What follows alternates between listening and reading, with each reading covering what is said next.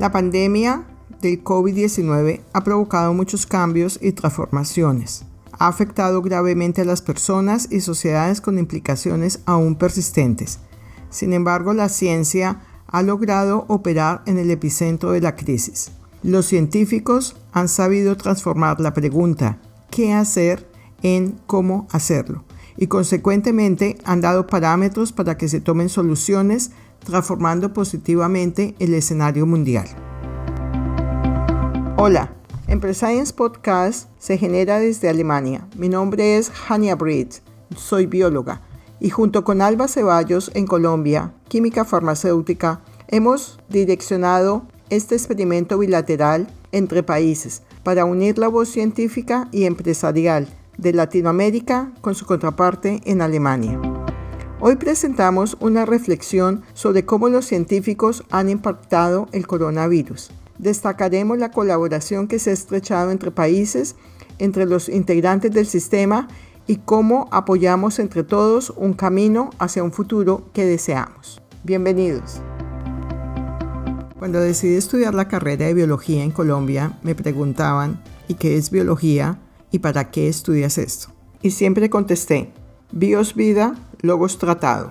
¿Y para qué estudio esto? Estudio porque realmente mi intención y siempre me ha cuestionado entender la dinámica de la naturaleza y su diversidad. Normalmente me pregunto cómo emerge la vida, cómo se expresa y sobre todo cómo un científico puede ser útil en esta dinámica. Cuando emergió la pandemia en el año 2020, me llamó la atención que todo el mundo estaba atónito con lo que estaba pasando. De pronto nadie sabía nada, ni los países emergentes ni los países industrializados. No se entendía bien qué pasaba y sobre todo porque los microorganismos no son percibidos por el ojo humano, el ataque era invisible y por lo tanto todo el mundo estaba desconcertado. La pandemia cambió la dinámica de las sociedades y se reportaron muchas pérdidas humanas. Y la experiencia, por supuesto, ha sido devastadora.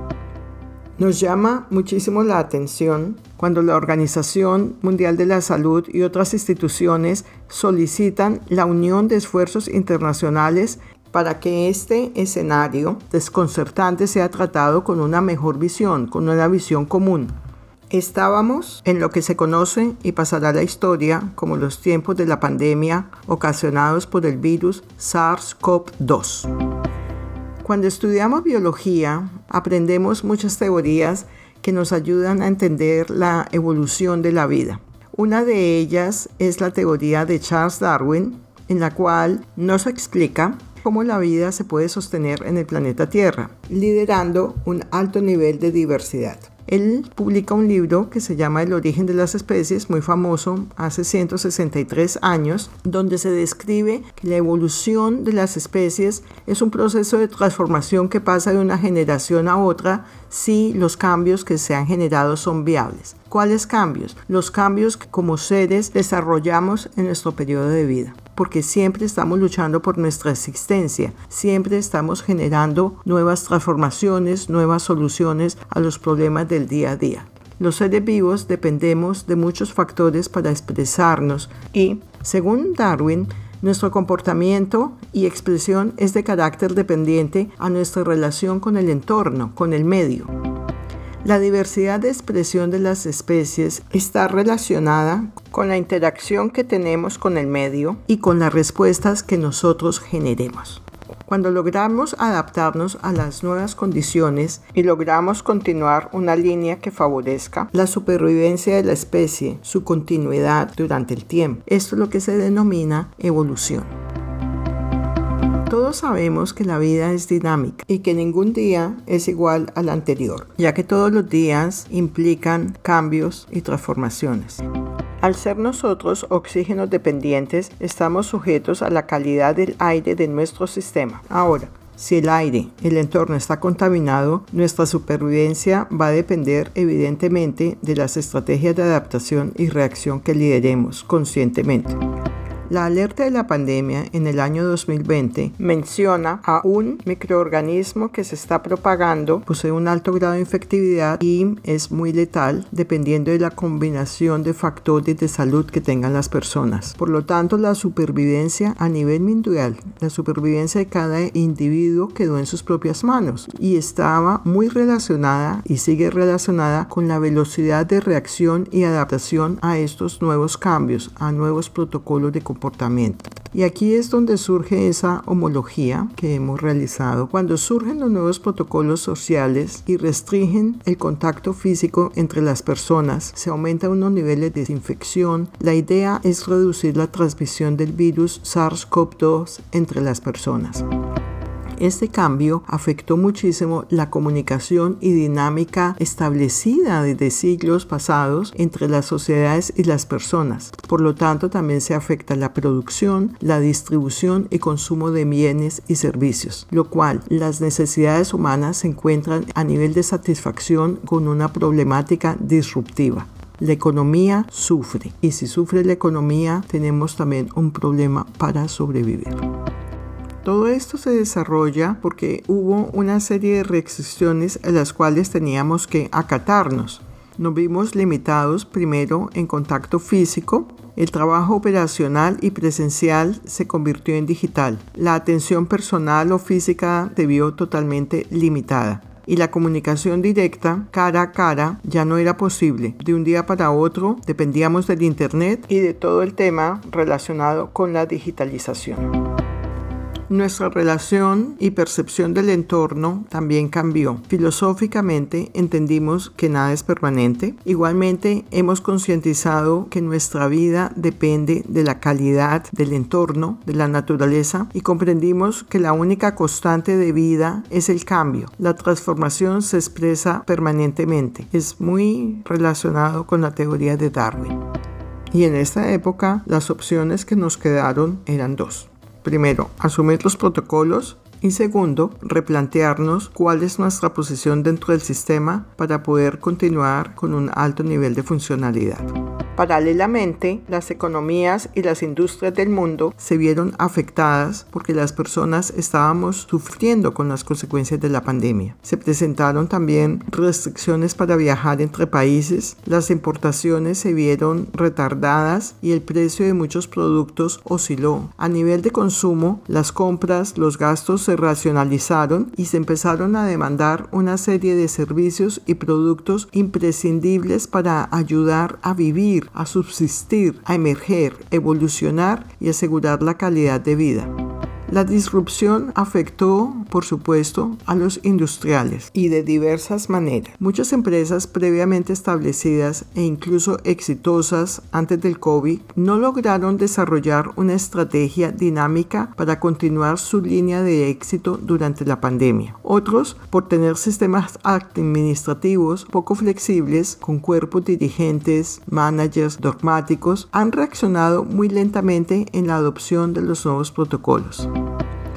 Otras empresas no pudieron lograr sus objetivos comerciales, las ventas se vieron restringidas por el contacto físico, por lo que no lograron llegar al cliente final ni servir a la sociedad. Consecuentemente, el nivel de ingresos se vio afectado a nivel industrial. Las oportunidades laborales se vieron interrumpidas y muchos trabajos fueron cancelados. La tasa de desempleo durante el COVID en muchos países aumentó. Algunas empresas intentaron continuar con la línea de producción, tuvieron problemas de acceso de materia prima y otros recursos para fabricar sus productos. A esto se suma la restricción física, redujeron sus operaciones al mínimo ritmo. Sin embargo, lograron sobrevivir porque medianamente pudieron acatarse a los nuevos protocolos e incursionar en la digitalización. La perturbación económica se manifestó principalmente en aquellas empresas que no tenían un plan B, un plan de cómo reaccionar ante una situación de emergencia. Se vieron muy sorprendidas. En general, la pandemia no solamente provocó trastornos económicos, sino también sociales, los cuales han demandado muchísimas soluciones, soluciones muy inteligentes. Y para esto se ha recurrido al conocimiento, a la ciencia y a la interacción de disciplinas para hacerle frente a las problemáticas nuevas que emergieron. Y en este momento es donde la ciencia comienza a hacerle frente al COVID, uniendo esfuerzos. Y por eso eh, comienzan a trabajar los científicos académicos con los científicos industriales, los científicos de entidades públicas y los científicos de entidades privadas, los cuales antes de la pandemia habían estado limitados por barreras demográficas, políticas y económicas durante la emergencia global lograron colaborar mutuamente para estimar el impacto, describir las consecuencias de la situación, identificar y entender lo que estaba pasando, en qué nos encontrábamos, qué nos estaba limitando, cuál era el tema de la incertidumbre y cómo y qué estrategias se deben desarrollar para apoyar la toma de decisiones y estabilizar la situación. Se confirmó que en los tiempos de la crisis que involucra esa relación hombre-naturaleza se requieren muchos tipos de decisiones, decisiones estructuradas. Las primeras enfocadas a una solución técnica que apoya de carácter inmediato la incidencia y las segundas soluciones para consolidar la respuesta, promover líneas de recuperación. Durante la pandemia, las sociedades, gobiernos e industria percibieron a la ciencia de forma diferente. Entendieron que cultivar el conocimiento es una excelente estrategia para sobrevivir y que los países necesitan más que antes apoyar a la comunidad científica, prepararla mejor. Es la única alternativa para promover comunicación e interdisciplinariedad entre países. Estos elementos están ayudando a hacerle frente al virus SARS-CoV-2. Por su parte, la ciencia se encarga siempre de visualizar la táctica, más los gobiernos se encargan de enfocarla y las sociedades de aplicarla. Y la industria es el actor puente entre la ciencia y la sociedad.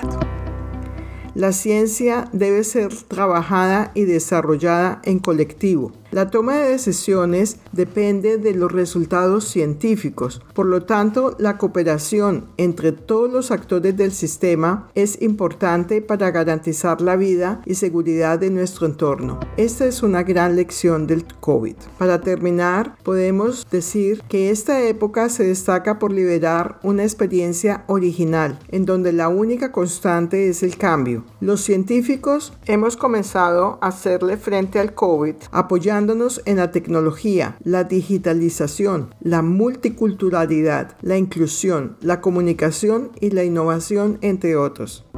Todo es posible si trabajamos en equipo.